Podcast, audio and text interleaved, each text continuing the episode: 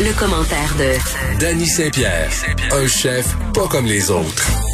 J'ai envie de te demander, Danny, combien d'heures t'as dormi cette nuit? T'as des petits yeux. Ah, j'ai une petite face, hein? Oui, un peu. Ben, tu sais, quand on parle de charge mentale, là, oui. ben, j'ai ouvert un nouveau restaurant en fin de semaine. J'ai pas rouvert, j'ai ouvert. Mm -hmm. Un nouveau, un ouais, nouveau un bébé. Nouveau, un nouveau bébé sur euh, sur Mont-Royal qui s'appelle le Pontiac avec des euh, plein d'amis. J'ai la brillante idée de faire euh, une fenêtre de brunch. Oui, mais c'est quoi le concept? C'est ça, vous êtes plusieurs, toi tu fais ta pizza, après ça, j'ai parce que je suis allée te voir euh, dimanche. Ben oui, avec mon bicycle de boomer. Je passais avec mon, mon vélo électrique, j'ai rencontré euh, il y avait Pierre Thibault, mais vous êtes une gang, c'est quoi l'idée derrière ce, ben, ce resto là C'est euh, je me suis comme euh, accoquiné d'une bande de coquins justement l'année dernière, quand je me suis mis à faire de la pizza, euh, je m'étais lié d'amitié avec Pierre Thibault. Puis j'avais de l'association des bars? Oui, de l'association des bars, puis qui est copropriétaire de la taverne Saint-Sacrement. J'ai fait Pierre, il faut que je sorte de la pizza, là, faut que je gagne ma vie là. Puis pizza et bière. Non seulement pizza et bière et Pierre, mais oui. les bars avaient un souci. Les bars avaient besoin d'avoir de la nourriture pour accompagner, euh, accompagner le, leur débit d'alcool. Fait que ça s'est avéré être une solution intéressante. Puis moi, ça m'a donné un bon coup d'envoi. Puis avec la complicité qui est née de tout ça, mm. puis cette gang d'amis là, ben on est maintenant cinq joyeux lurons qui euh, démarrons un projet dans l'ancien Les Folies. Oui, c'est au coin euh, Berry, Mont-Royal. Mont-Royal et Pontiac. Ah, c'est pour ça que ça, ça. s'appelle le Pontiac. C'est vrai, c'est vrai. Je m'excuse, mais c'est parce que sur mon GPS de vélo. je m'étais dit, je m'étais dit, faut que je tourne à Berry. Non, mais c'est parce que moi, j'ai tellement ri de mon chum, Danny, qui s'est acheté un vélo électrique parce que je trouve que c'est l'affaire la plus boomer qui existe sur la Terre. Tu sais, je trouve ça épouvantable puis je comprenais pas l'idée parce que moi, je suis une fille qui fait beaucoup de vélo dans la vie. Oui. J'ai fait des cours de spinning.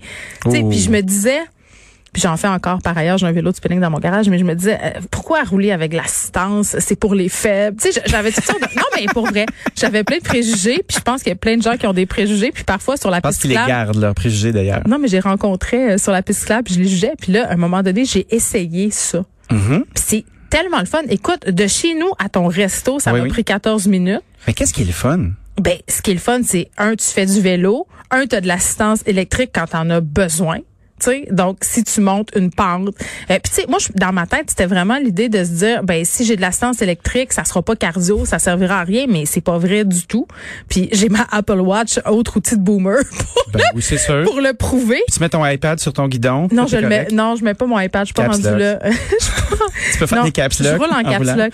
Non, mais, mais c'est vrai, c'est c'est absolument le fun. Puis tu peux aller beaucoup plus loin euh, que dans une ride normale parce que, un, t'as pas à te préoccuper de ta fatigue. Deux, euh, tu pourras, si tu veux grimper le Mont-Royal sans avoir l'impression que tu vas mourir rendu en haut, sans être à côté. Il y a toutes sortes d'avantages. Puis pour se déplacer puis faire des courses, moi, Oui. c'est surtout pour ça que je l'utilise. Parce que là, exemple, tu pourrais, euh, tu pourrais m'habiller propre, Mhm. puis euh, embarquer sur mon vélo de boomer, puis euh, T'emmener ici? pas me ramasser avec un gros rond, un gros pit de soir en dessous des bras, d'être fripé, puis d'avoir la face rouge. là. Exactement. Tu pourrais euh, accomplir tout ça. Puis d'ailleurs, t'es Wow. venu l'admirer, mon vélo. Fais pas, fais pas ta neuve, là. T'es Je fais pas ma neuf, j'étais en scooter, moi. C'est quoi? C'est Je ça, suis la même I am the affaire. scum of the earth. C'est, la même Moi, je chose. du gaz. Donc, j'avais la broue dans le toupette quand, quand je suis arrivée là-bas pour, pour constater. euh, mais moins que vous, vous aviez l'air un peu dans le jus. Ah, calvaire. Mais c'est drôle, hein, parce que j'avais prévu d'ouvrir un resto puis d'en ouvrir un autre avec un décalage d'à peu près un mois. Mais ça, c'était-tu avant la pandémie que tu avais prévu ça ou c'était pendant, là, dans ton, dans, Ah, ta, dans ta réinvention de, de restaurateur? Ben, c'est- près de l'an, euh, c'est près du neuf mois euh, de réinvention. Oui. Tu sais, le local des folies s'est retrouvé sur le marché.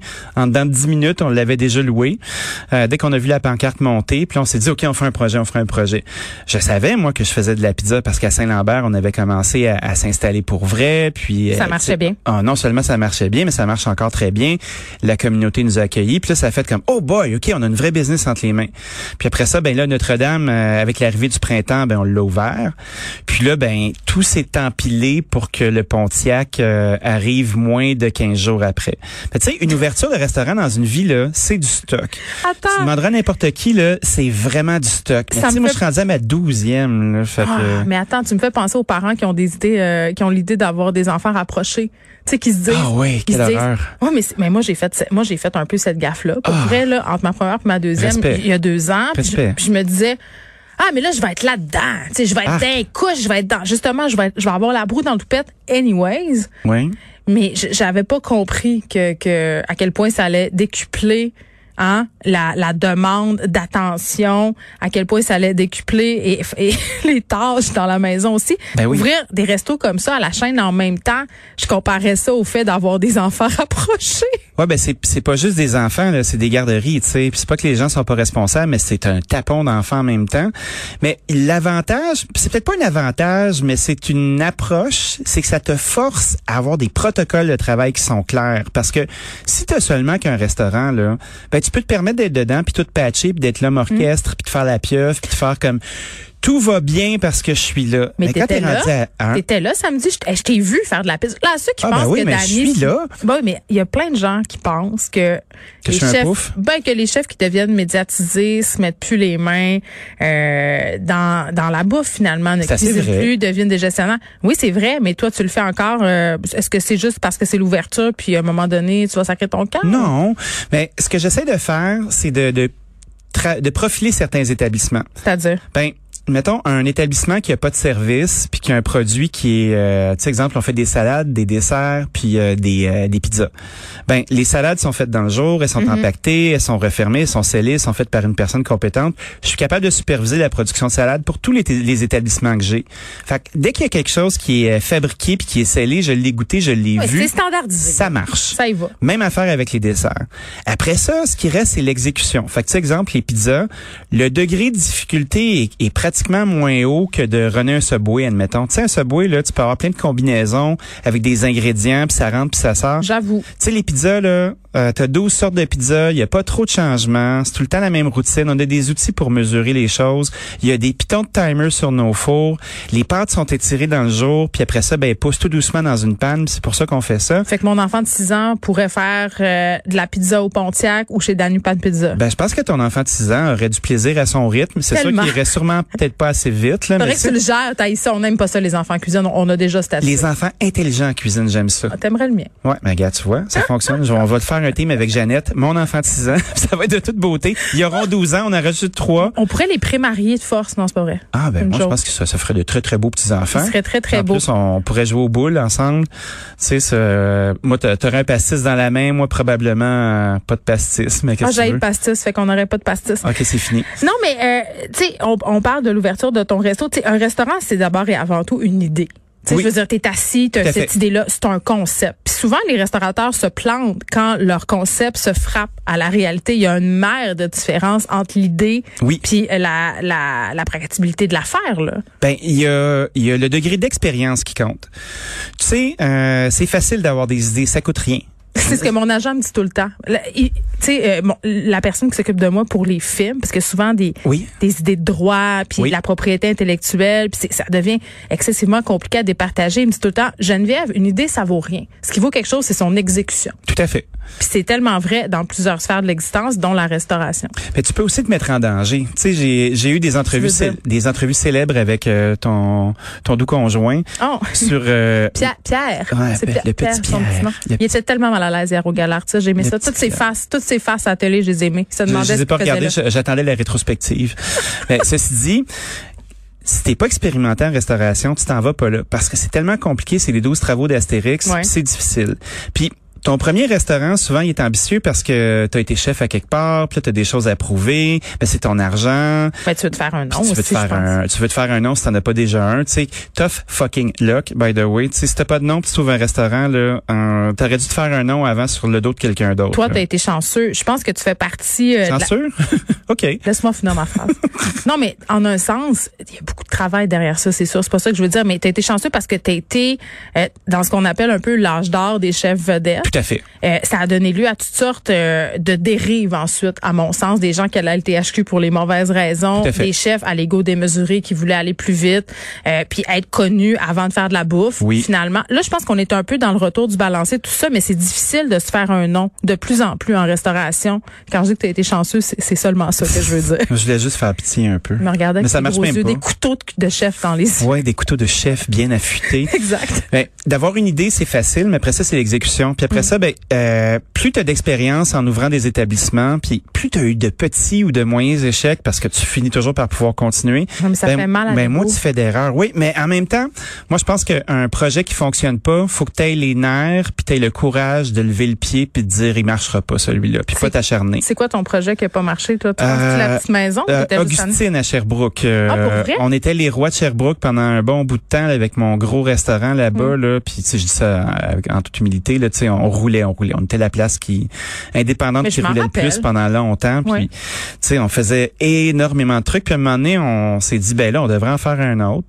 Puis après ça, ben on a loué dans. On a fait tout le contraire de ce qu'on avait fait au départ. On a loué dans un gros centre d'achat en construction avec un gros maudit bail euh, qui avait pas de bon sens. Pas à, à, à pas se, se négocier des clauses échappatoires Mais si tout ça ça, tu me fonctionne dis pas. centre d'achat, puis il y a des lumières rouges qui s'allument en me disant j'ai pas envie d'aller manger dans un centre d'achat. Ouais, mais c'est pas, c'est pas nécessairement un centre d'achat, c'était comme une espèce de quartier euh, d'affaires. là, si ah. OK, à Sherbrooke. Ah oui. Non, mais il y, y a de la business qui se brasse Oui, à oui. Sherbrooke. hein. Oui, oui. Attache ta je, tuque, disais, vois. je disais ça sans aucune ironie. Ah ouais, je sais pas, ta face, ça suivait pas tes propos, mais enfin. C'est le botox. Excuse-moi. Donc, euh, ben ça, c'était un, un échec retentissant. Oui. Parce que euh, à moitié de plan d'affaires, euh, on achète des trucs pour être sûr de pouvoir tout cuisiner, mais on n'a pas de menu de fête. C'est vraiment du monde lousse, là. Puis... Ça, là, quand tu, quand tu veux te sortir d'un mauvais bail, là, puis tu mets, euh, tu sors 50 000 pièces à la table pour t'en aller, là, parce que la personne, elle t'aime bien, sinon elle partirait avec ta maison, là, ben là, t'apprends des trucs.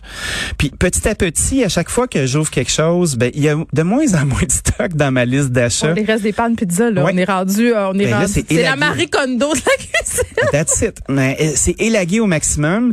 Ben, les étapes pour ouvrir un restaurant, là, c'est avoir une idée, s'assurer d'avoir le budget pour la faire, s'assurer qu'on soit dans un bon lieu, puis de se poser les questions. Est-ce qu'il y a des gens qui passent?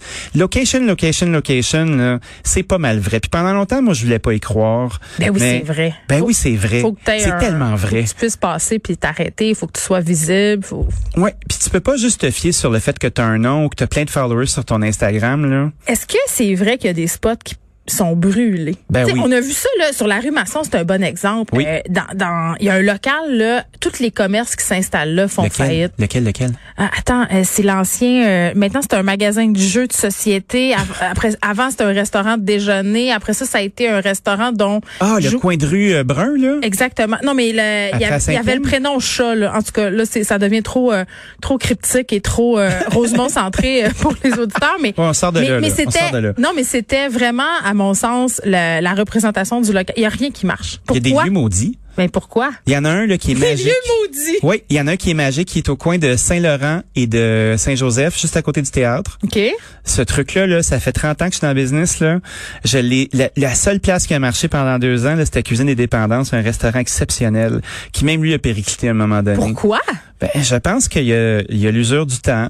Puis euh, à un moment donné aussi, on, on se tanne de faire ça, puis ça commence à apparaître, puis les clients arrêtent de venir, puis ils vont ailleurs euh, voir du monde content, content d'être content de te voir la face, que tu leur vois la face, puis c'est chouette. Bon, moi, j'étais contente euh, de te voir la face samedi. Et Allô? je t'annonce que tu verras ma face jeudi, jour de la démission euh, parentale, euh, où je vais chercher des pizzas pour Ben, souper parfait, je vais t'attendre de pied ferme, puis euh, ben, ça va être ma petite affaire. avec là. des pizzas. Merci. Turlou?